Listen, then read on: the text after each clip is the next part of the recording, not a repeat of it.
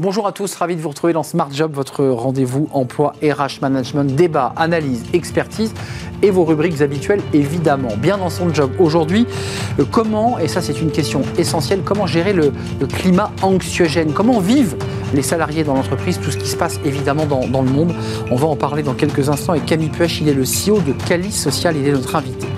Le Cercle RH est un grand entretien pour parler du coworking avec Christophe Burkhardt, directeur général d'IWG, euh, marque euh, connue aussi sous le sigle Regus dans, Paris. Euh, comment se porte le coworking? Comment ça s'est passé finalement après la, crise Covid?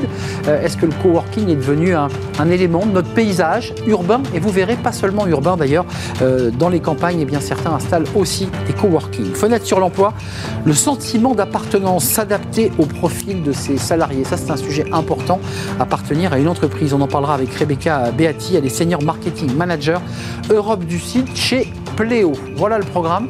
Tout de suite, c'est bien dans son job.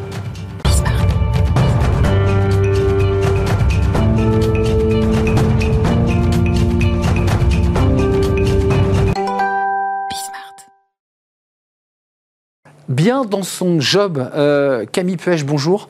Bonjour Arnaud. CEO de Cali Social, qui est une, entreprise qui est, vraiment dans le care, qui est dans l'accompagnement euh, psychologique, l'accompagnement euh, des, salariés.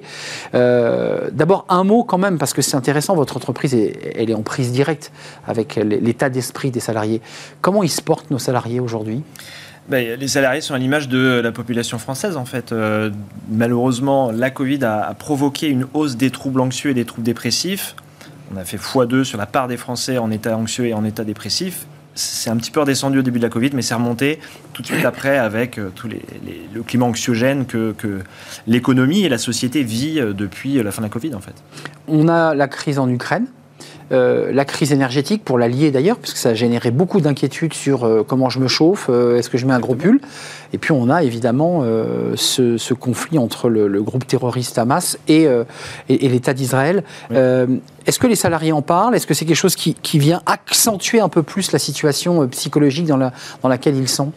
Oui, alors déjà, il y a aussi un autre élément, c'est que toutes ces crises provoquent euh, des, une nécessité forte de transformation de l'économie. On a une crise financière aussi, avec une forte inflation, une hausse des taux. Donc toutes les entreprises sont en ce moment dans des schémas de transformation lourds, sur lesquels vient se rajouter ce climat anxiogène qui, euh, de tensions euh, géostratégiques qu'on retrouve dans, plusieurs endroits sur Terre malheureusement.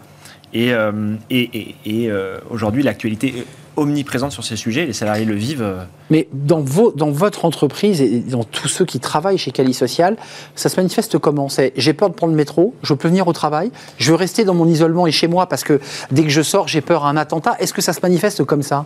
Alors, en, fait, euh, tous les métiers, enfin, euh, tous les métiers n'ont pas la même exposition et vivent pas les, choses de la même manière. Ce qui se passe, c'est que à partir du moment où on a une crainte en l'avenir ou en ce qui va nous arriver, ben, se développe un mécanisme de protection qui s'appelle les troubles anxieux les troubles anxieux, les premiers symptômes, c'est les troubles du sommeil. Les troubles du sommeil, ça génère de la fatigue.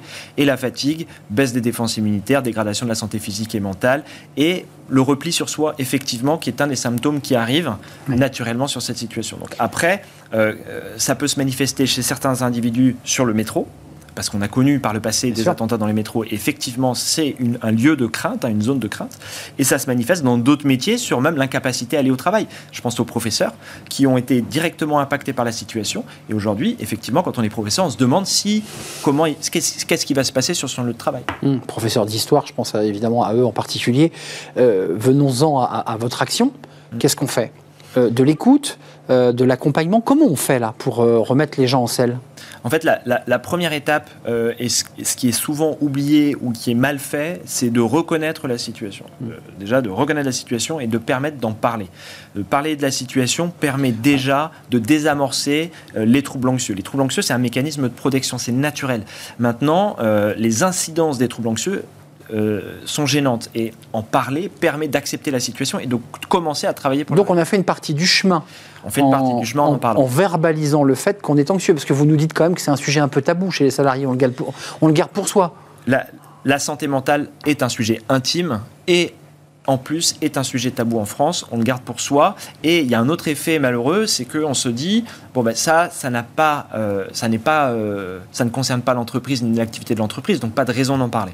Hmm. Et ça, c'est une erreur parce que euh, le salarié, il arrive au travail. Enfin, selon moi, hein, c'est une erreur parce que le salarié, il arrive au travail avec, toute sa vie. Et effectivement, ce qui se passe dans son quotidien est affecté par ce qui se passe en dehors du travail. Et hmm. donc, l'employeur a, a l'opportunité, je dirais, de, de provoquer ce, moment d'échange pour éviter justement tous les symptômes anxieux que ça pose. Ça veut dire qu'un salarié, il faut quand même qu'il fasse l'effort euh, d'aller voir son DRH ou son manager pour dire j'aurais besoin d'un accompagnement, ou vous allez à lui et comment vous réussissez à le toucher? Alors, euh, le salarié peut faire cet effort et j'encourage les salariés à en parler avec leur manager, leur RH, etc. et, et de pouvoir l'échanger. En revanche, aujourd'hui, on sait que euh, cette situation, cette période occasionne une, hausse des, des, tendances anxieuses. Donc l'enjeu, c'est plutôt de, en tant qu'employeur de se dire, bon, le climat est anxiogène, comment moi j'aborde le sujet, comment je hmm. parle des sujets qui affectent les sujet, salariés, de manière à ce que euh, je les aide à prendre conscience de la situation et aussi d'avoir les ressources pour y faire face. Euh, Camille Pêche, ça veut dire que le DRH qui prend conscience de cela se dit je fais aussi du préventif et met à disposition, je ne sais pas, sur le site internet, sur un pop-up, sur euh, l'affichage collectif, Vous pouvez les contacter quand vous voulez. Enfin, comment ça marche? Oui, c'est une des ressources. Euh, le fait d'afficher et de dire euh, les troubles anxieux, déjà de faire de la pédagogie, des campagnes de prévention sur les troubles anxieux, de, simplement dire la période est favorable aux troubles anxieux et euh, c'est important d'en être conscient et de, se prévenir contre ces troubles anxieux. Il y a des techniques très très simples hein, qu'on peut tous appliquer. une augmentation de l'activité physique, une bonne nutrition, du bon sommeil, une proactivité dans l'activité sociale. Mm. Tous ces facteurs-là favorisent la, la, réduction des troubles anxieux. Et si ça suffit pas, et j'ai même pas envie de dire si ça suffit pas, c'est que Aujourd'hui, on est dans un contexte où on a quand même énormément de facteurs de risque en fait hein, sur, les, sur les salariés, sur, sur tout le monde. Euh, c'est pas au moment où tout va mal qu'on va voir le psychologue. Vaut mieux, comme un, sportif, hein, il va. C'est avant la blessure. Hein. Voilà, c'est avant la blessure. Pour éviter d'être blessé. Pas une fois que je suis blessé, je vais aller voir le médecin. Non, c'est je vois mon médecin pour éviter d'être blessé, pour avoir des bons comportements et, le jour J ne, pas justement euh, euh, être mal. Avant de nous quitter, parmi l'augmentation, et vous le dites, hein, le nombre de cas a augmenté, euh, pas uniquement d'ailleurs lié aux guerres, mais à l'inflation, euh, aux angoisses diverses et variées. Euh, l'accompagnement va jusqu'où chez vous? C'est-à-dire que comment on fait là? Vous, vous arrêtez l'histoire à quel moment? Alors, nous, notre métier, c'est pas de faire une psychanalyse ou une psychothérapie du collaborateur. Notre métier, c'est d'aider le collaborateur à prendre conscience de la situation, d'identifier les ressources à sa disposition et, éventuellement de définir un, plan d'action, en fait, par rapport à ce qu'il vit. Euh, et, c'est là que ça s'arrête. Après, il y a un point, somme toute, où, je pense qu'il y a un avant et un après, et maintenant, il va falloir vivre avec ça. C'est euh, il y a un, climat de peur euh, auquel la société française est particulièrement pas euh, habitué. Et, c'est un cas particulier qu'on a été euh, isolé euh, des variations économiques, des tensions, etc. Et, le premier enjeu, et ce qui va être très très difficile, c'est comment vivre et accepter finalement vivre avec part de peur vie. C'est ça le sujet que vous mettez sur la table, vivre avec et, presque accueillir cette peur pour pas pour pas avoir ces traumatismes anxiogènes. Merci Camille Puech de nous avoir éclairé, parce que vous êtes évidemment en, prise directe, vous et toutes vos équipes, avec bah, cette réalité anxiogène des, salariés citoyens, hein, parce que ce sont des citoyens qui vous parlent. CEO de Cali Social. Ravi de vous avoir accueilli, euh, Camille Puech. On tourne une page, on va s'intéresser au coworking. Tiens, d'ailleurs, est-ce qu'il y a un lien? Je ne sais pas, mais en tout cas, le coworking a explosé. Crise Covid oblige et il est entré de plein pied dans notre paysage professionnel. Beaucoup de salariés eh bien, ne vont plus au bureau, mais vont en coworking. On en parle avec l'un des leaders du, coworking en France euh, et on accueille évidemment le, directeur euh, d'IWG.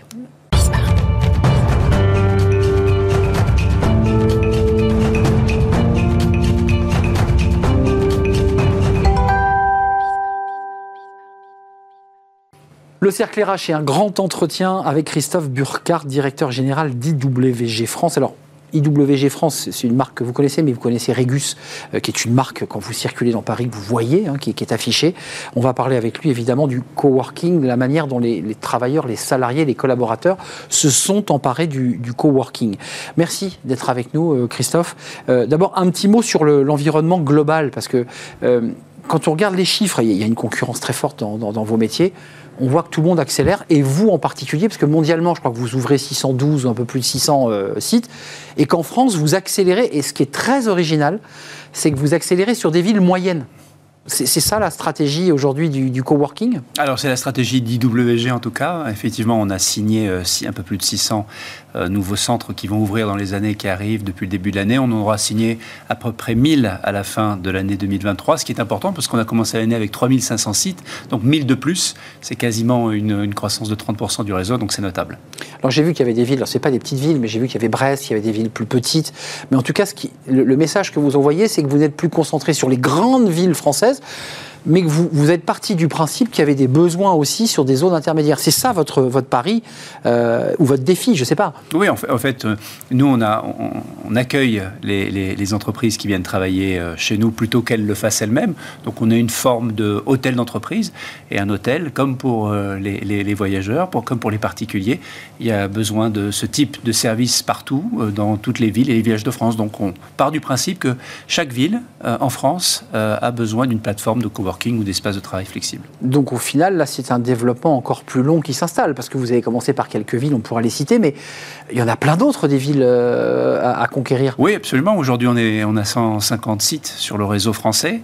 Euh, dans 78 villes, donc on a encore beaucoup à faire et l'objectif c'est d'arriver à 1000 ou un peu plus de 1000 d'ici 2030 et de couvrir vraiment l'ensemble des villes et des zones périurbaines. Alors ce qui est intéressant avec, avec vous, Christophe Burkhardt, c'est qu'il y, y a de la sociologie dans, dans, dans, ce coworking. Euh, vous les avez vus évoluer, ces salariés, comment vous les observez? Qui sont-ils? Et, comment ils ont, ils ont évolué depuis la crise Covid, ces, ces salariés? Ah, C'est tout à fait ça, c'est un phénomène sociétal. Hein, le, la, vie au travail, c'est ce qui nous occupe quelquefois euh, la majeure partie du temps. Donc, euh, il convient de, s'en occuper. Et en fait, on voit effectivement des évolutions notables, notamment des, besoins, voire euh, des, demandes, des requêtes de la part des, mmh. collaborateurs d'entreprise. Qu'est-ce qu'ils vous demandent de plus? Ce dont vous parliez dans l'entretien précédent, c'est-à-dire une qualité de vie au travail, un équilibre entre le travail professionnel et la vie personnelle. Et, et ce sont des notions très importantes à prendre en compte pour les chef d'entreprise, parce que si vous n'avez euh, pas de, collaborateurs et de collaboratrices heureuses au travail, en bonne santé, eh bien, ça devient un problème de performance et d'engagement des équipes euh, pour, euh, pour l'entreprise. Je, mets de côté, même si c'est lié aux enjeux environnementaux, parce que c'est un argument que vous portez, les salariés, en termes de qualité de vie au travail, disent, moi, mon rêve, hein, parce que c'est une étude que vous avez sortie, c'est d'avoir mon, mon lieu de travail à moins de 30 minutes. C'est un peu le défi que vous lancez aussi. C'est-à-dire, c'est de dire aux salariés, bah, à moins de 30 minutes de chez toi, tu pourras avoir un bureau, un, ordinateur et une condition de travail qui sont plutôt agréables. C'est ça l'objectif. Oui, en fait, euh, quand les, gens vous disent j'ai pas forcément envie de travailler, d'aller en tout cas sur le lieu euh, de l'entreprise, j'ai plutôt envie de travailler chez moi. En fait, les gens n'aiment pas travailler de chez eux, en tout cas pas tous. Ce qui leur pose un problème, ce sont les transports.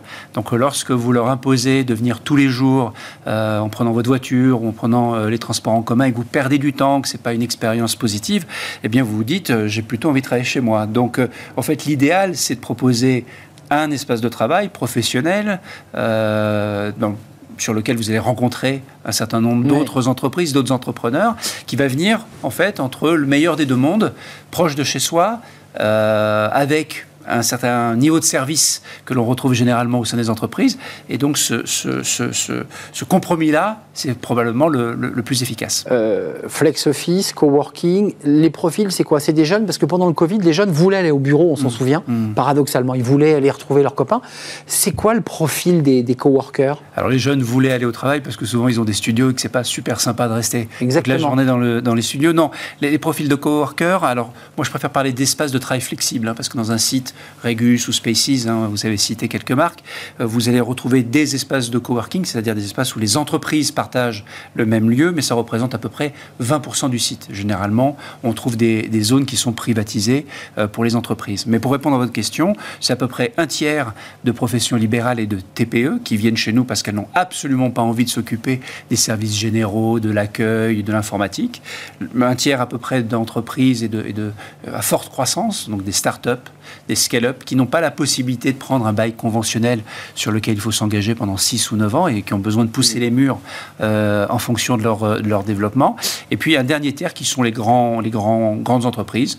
On a sur le CAC 40, on a 37 entreprises euh, qui sont nos clients qui viennent nous utiliser pour avoir un complément à leur empreinte, à leur empreinte immobilière propre. Vous parliez par exemple tout à l'heure des villes secondaires mentionné Brest par exemple, lorsque vous avez une grande entreprise comme Engie ou comme Total qui vous demande euh, des lieux de travail pour leurs équipes, c'est pas à Paris, c'est pas à Lyon, c'est pas à Nantes, ils y sont déjà. Mm. En revanche, avoir des, petits satellites dans des villes comme Brest, comme Douai, comme Pau, ça, ça les intéresse. Ils plantent le drapeau grâce au coworking. Absolument, elles, elles ont besoin en fait euh, de compléments et elles n'ont pas envie de gérer ces compléments immobiliers elles-mêmes. Elles préfèrent avoir un opérateur comme nous qui les gère à leur place. Hmm, mais Finalement, cet enjeu euh, d'équipe, de, euh, ce qui fait que vous avez une mixité, pas sociale, mais une mixité d'entreprises entre des indépendants, des voyageurs et des entreprises comme Engie, vous citiez Engie ou Total, qui va placer 40 ingénieurs dans le même, sur le même étage. absolument, absolument. Et tout ça se rencontre Tout ça se rencontre, et vous parliez également dans l'entretien de ne pas se replier sur soi. Hein. On a beaucoup d'entrepreneurs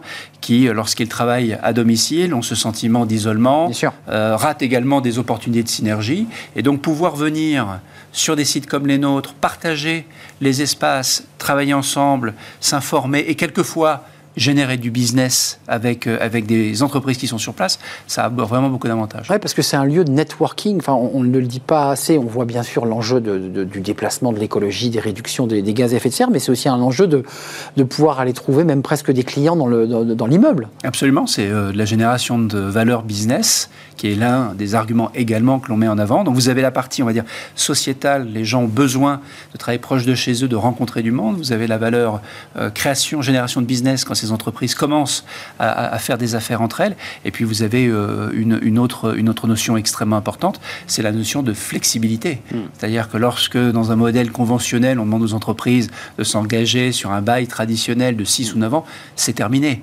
Vous avez bien vu euh, les cycles, les crises, il faut être agile quand vous êtes une entreprise, même quand vous êtes une très grande entreprise, vous n'avez pas la capacité d'anticiper. Donc il vous faut des modèles euh, flexibles sur lesquels vous euh, décidez de vos engagements, vous décidez des superficies et vous faites évoluer tout cela en fonction des, des événements. Et le risque est porté par les entreprises de coworking, parce que c'est tout l'enjeu. Il y a un calcul, alors on a vu l'intérêt pour les salariés, on le voit évidemment, les salariés plébiscitent le coworking. Euh, l'entreprise de son côté, elle aussi, parce qu'elle a quand même des directeurs immobiliers dans les très grandes entreprises qui se disent, euh, bah, là on a quand même perdu 30%, 35% qui sont en coworking, est-ce qu'on peut pas nous aussi réduire notre surface? Est-ce que ça, c'est, on, est entré dans cette logique-là? Ah oui, c'est, les directeurs immobiliers ont des, des, des objectifs qui leur sont euh, assignés par les directions générales, d'économiser au moins 30% des mètres carrés. Mais, mais ce n'est pas ça la difficulté. La difficulté, c'est où Comment J'ai des moments où j'ai des pics de présence euh, les, certaines journées, comme le mardi et le jeudi, plus personne les lundis et le vendredi. Donc cette flexibilité-là, elle est, elle est, prépondérante. Donc les directeurs immobiliers, on les, on les, on les intéresse parce qu'on est cette, cet ajustement de flexibilité, on leur met à disposition des espaces pendant un certain moment et puis ensuite on les reprend.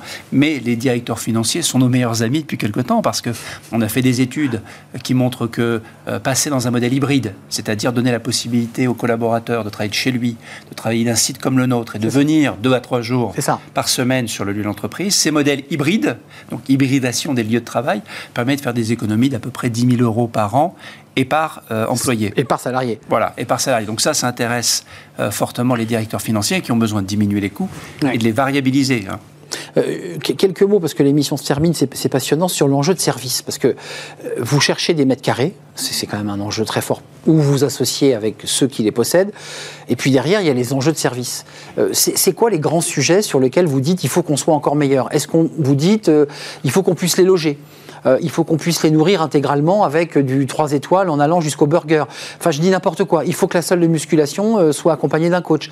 C'est quoi les enjeux là du coworking? Alors vous avez des enjeux au sein des sites. C'est vrai qu'il faut évidemment que les services de base fonctionnent bien, la réception, l'informatique, l'accueil, etc. Ça c'est le classique. Ça c'est le classique. Vous avez de plus en plus de services de bien-être et de restauration qui viennent dans ces sites-là, mais souvent ces sites sont euh, situés au sein de quartiers où finalement, si vous voulez faire du sport, vous allez avoir un centre de fitness qui sera extrêmement complet un bon restaurant à côté, etc. Donc la, vraie, euh, le vrai challenge pour nous, c'est d'aller plus loin dans ce phénomène euh, d'utilisation de l'immobilier, des espaces de travail, comme d'un service qui serait une forme de euh, on-demand. C'est-à-dire qu'aujourd'hui, lorsque vous prenez un, bureau, vous venez dans votre bureau, c'est votre bureau. Ce qu'on est en train de lancer, c'est je vais sur un site j'utilise un espace de travail, je fais un check-in, je fais un check-out à la sortie, et mon entreprise est facturée du temps passé. Et donc là, on arrive sur des notions d'optimisation et de flexibilité extrêmement fortes. À l'heure. Voilà, à l'heure. Et donc, c'est plutôt sur ces choses-là qu'on travaille. C'est pour ça que... Tout dans la carte. Tout dans la carte, c'est une notion de cloud, de l'espace de travail. J'utilise ce dont j'ai besoin et je paye uniquement ce que j'ai utilisé. Donc les entreprises sont demandeuses de cela, c'est-à-dire d'optimiser au plus près, de ne pas louer à la journée, comme ça pouvait se faire, ou la demi-journée, globalement c'est les offres, mais de, louer, si j'ai besoin d'une demi-heure de ce bureau, je, l'aurai et je le paye qu'une demi-heure. Exactement, et si j'en ai besoin deux mois, je j'utilise pendant deux mois et je le paye pendant deux mois. Euh, c'est quoi l'idée? C'est à la fois de répondre aux besoins et aussi de se démarquer de la concurrence, parce que dans votre business, la concurrence, elle est forte. Elle est, elle est forte, elle est, elle est de plus en plus forte. Je pense qu'il y a des, certaines zones où il y a presque plus d'inventaire que de demandes. Donc il va y avoir euh, dans les mois qui arrivent, avec le contexte économique un peu tendu, des rationalisations. Euh, donc on fait tout, nous, pour, euh, pour traverser cette... Vous faites partie des leaders, il faut, faut quand même on le est dire. Le leader, on est le leader. Alors on, essaye, on est plus gros, mais on essaye surtout d'être le meilleur. C'est vraiment le challenge. Et, l'idée, évidemment, c'est de, de traverser la, les, enjeux qui sont devant nous sur ce marché qui est en train de se, se rationaliser. Mais, mais la volonté est de pouvoir proposer un site de notre réseau partout où se trouvent nos clients. C'est ça votre enjeu. C'est notre enjeu. Et donc, on est euh, effectivement très en avance sur le nombre de sites en France, mais notre objectif, encore une fois, est de travailler pour être, euh, pour être partout, dans toutes les villes. Un maillage. Un maillage. Et on le fait différemment, c'est-à-dire que de plus en plus de propriétaires et d'investisseurs immobiliers nous disent euh, Moi, j'ai besoin d'un service comme le vôtre au sein de mon bâtiment. Euh, mais je ne sais pas le faire et j'ai besoin d'un spécialiste comme vous qui va l'opérer. Hmm. Dans ce cas-là, on travaille sous forme de contrat de prestation de service. On ne prend pas à bail. On fournit un service d'exploitation, de commercialisation. Et vous entrez dans un lieu tenu et d'un bail tenu par un propriétaire. Par un propriétaire, et donc on le fait en son nom et pour lui. Et c'est ce qui nous permet d'avoir un levier de progression et développement extrêmement rapide. Et ce qui va vous permettre de mailler plus largement encore, parce que si, quand même, il faut préciser qu'il faut quand même trouver des mètres carrés. À Paris, ils sont rares. Euh, à Lyon, ils sont rares. À Marseille aussi. C'est ça la difficulté aussi des, des, des, de ceux qui sont dans, dans, dans, ces métiers. Hein. Oui, mais pour nous, le challenge, comme, comme, comme je vous l'ai dit, c'est comment est-ce qu'on s'installe à Brest, comment on s'installe à Pau, à Douai, à Metz, dans toutes ces villes et dans les zones périurbaines parce que vous avez des entrepreneurs et des entreprises qui sont là-bas, qui n'ont pas forcément accès à ce type de service. Et c'est là où, pour nous, le challenge est le plus important. C'est de la marque employeur aussi pour l'entreprise dans ses fiches de poste. Parfois, on le voit de plus en plus, hein, avec possibilité de coworking, mhm. qui est un élément en plus euh, pour attirer les, talents. Merci Christophe Burkhardt d'être venu nous, nous rendre visite. Euh, directeur général d'IWG France. C'est bien ça votre titre, hein, parce que j'ai plus la fiche devant mes yeux. Vous avez vu deux têtes. Hein. Bravo. Ah, pas mal. Merci de nous avoir rendu visite et bon, euh, et ben, bon déploiement dans tout le, le territoire. On termine notre émission avec Fenêtre sur l'emploi.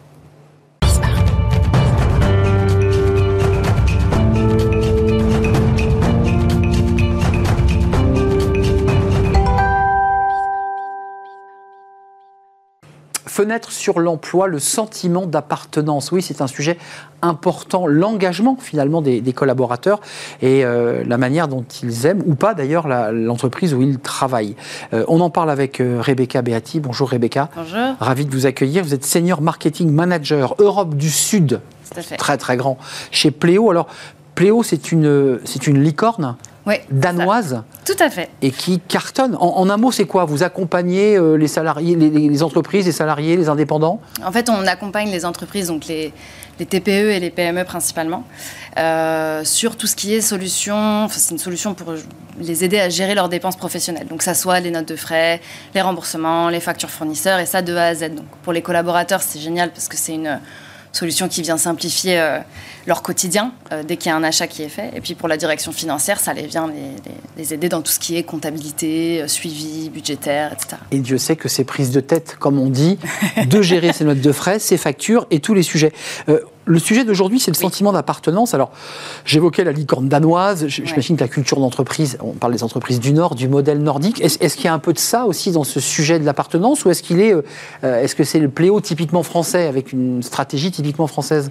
Je pense qu'il y a un côté un petit peu effectivement euh, danois, mais aussi euh, euh, je pense qu'on on voit beaucoup ça dans tout ce qui est industrie des nouvelles technologies. Donc euh, aujourd'hui, Pléo s'inscrit complètement les dans l'industrie, les fintech, la tech en général, où en fait euh, ce sentiment d'appartenance au travail, il est très important. Mais en fait, au-delà du sentiment d'appartenance, pour moi, c'est lié beaucoup à tout ce qui est donner un sens au travail. Et on sait aujourd'hui que enfin voilà, il y a toutes les nouvelles générations qui arrivent sur le marché du travail pour qui aujourd'hui, finalement, avoir un sens à son travail, c'est plus important presque que Mm. le salaire. Ou aussi Euh, Ou aussi, un- ou si- voilà, ou aussi important en tout cas que, que le salaire. Euh, on fait comment chez vous? Parce que euh, vous dites, et ça c'est un peu votre philosophie, qu'il faut aussi s'adapter. Il n'y a pas un sentiment d'appartenance, mais il y a mille manières d'appartenir à son entreprise. Et auquel Ouais. cas, il faut s'adapter à quoi? Au profil, aux personnalités, au caractère? En fait, d'abord, je pense qu'il faut s'atteler à créer une culture de l'engagement. Donc, en fait, Pléo a décidé, voilà, pour nous, le sentiment d'engagement, d'appartenance au travail, de se dépasser, de sentir qu'on fait partie de quelque chose de plus important et plus grand, c'est quelque chose qui est très important. Donc, en fait, ce qu'on a fait, c'est qu'on a mis en place, euh, comme beaucoup d'entreprises, donc, tout un set de valeurs qui vont un petit peu venir représenter le, le ciment sur lequel euh, on Inclusion. inclusion. euh, donc en fait, c'est tout des valeurs qui vont tourner autour de la diversité, de l'équité, de l'inclusion, de la transparence, euh, de la confiance. Euh, et au-delà de ça, en fait, Pléo a décidé, dans le cadre justement de sa culture, euh, de, son, de, de sa culture de l'engagement, de mettre en place un programme donc dédié à la diversité, de l'équité, de l'inclusion, qui est un acronyme qui est l'acronyme DEI qu'on entend beaucoup dans tout ce qui est secteur des nouvelles technologies, et de le faire en fait à travers un d'abord un sondage qu'on a fait auprès de tous les collaborateurs. On a dit en fait, qu'est-ce que vous voulez euh, quand on parle de culture de l'engagement Qu'est-ce qui est important pour vous Hum, C'est quoi pour vous C'est quoi C'est qu'est-ce qui, qu'est-ce qui vous va vous animer, va vous donner ce sens qu'est-ce qui est ressorti En fait, ce qui est ressorti, c'est qu'il y a quatre profils un petit peu différents C'est ça. où, où il y a des, des- des personnes. En fait, tout le monde n'a pas la même façon de fonctionner, tout le monde n'a pas la même façon de communiquer, tout le monde n'attend pas la même chose au travail.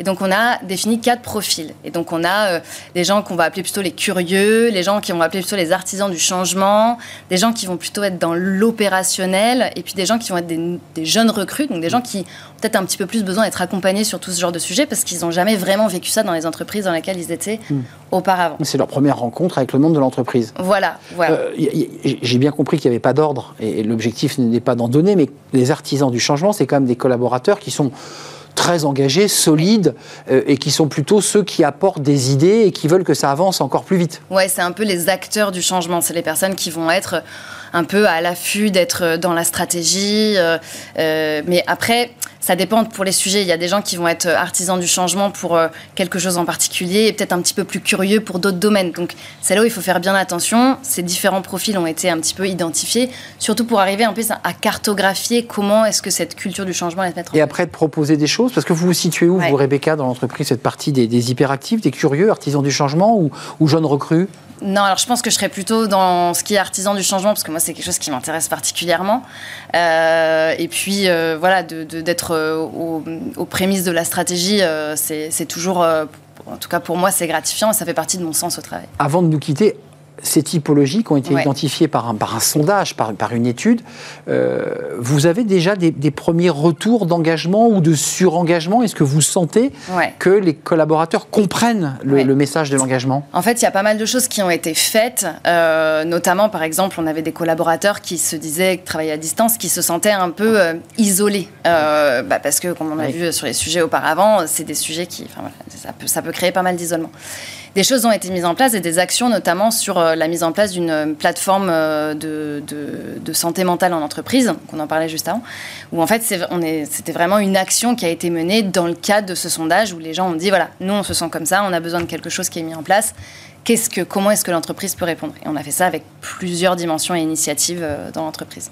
Merci Rebecca Beati. Et donc ça bouge du côté de chez Pléo, qui est une Ça bouge. licorne, qui est une fintech qui embauche, parce que vous vous développez beaucoup. Et puis c'est vrai que c'est un outil très performant pour les, les TPE, les PME, pour les entrepreneurs, parfois euh, qui perdent énormément de temps, l'air de rien, il faut le dire, à, la frustration. à la bureaucratie, à la paperasserie euh, et, et, euh, et à la fiscalité. Merci Rebecca. Merci à vous. C'était un plaisir de vous accueillir. Merci à vous.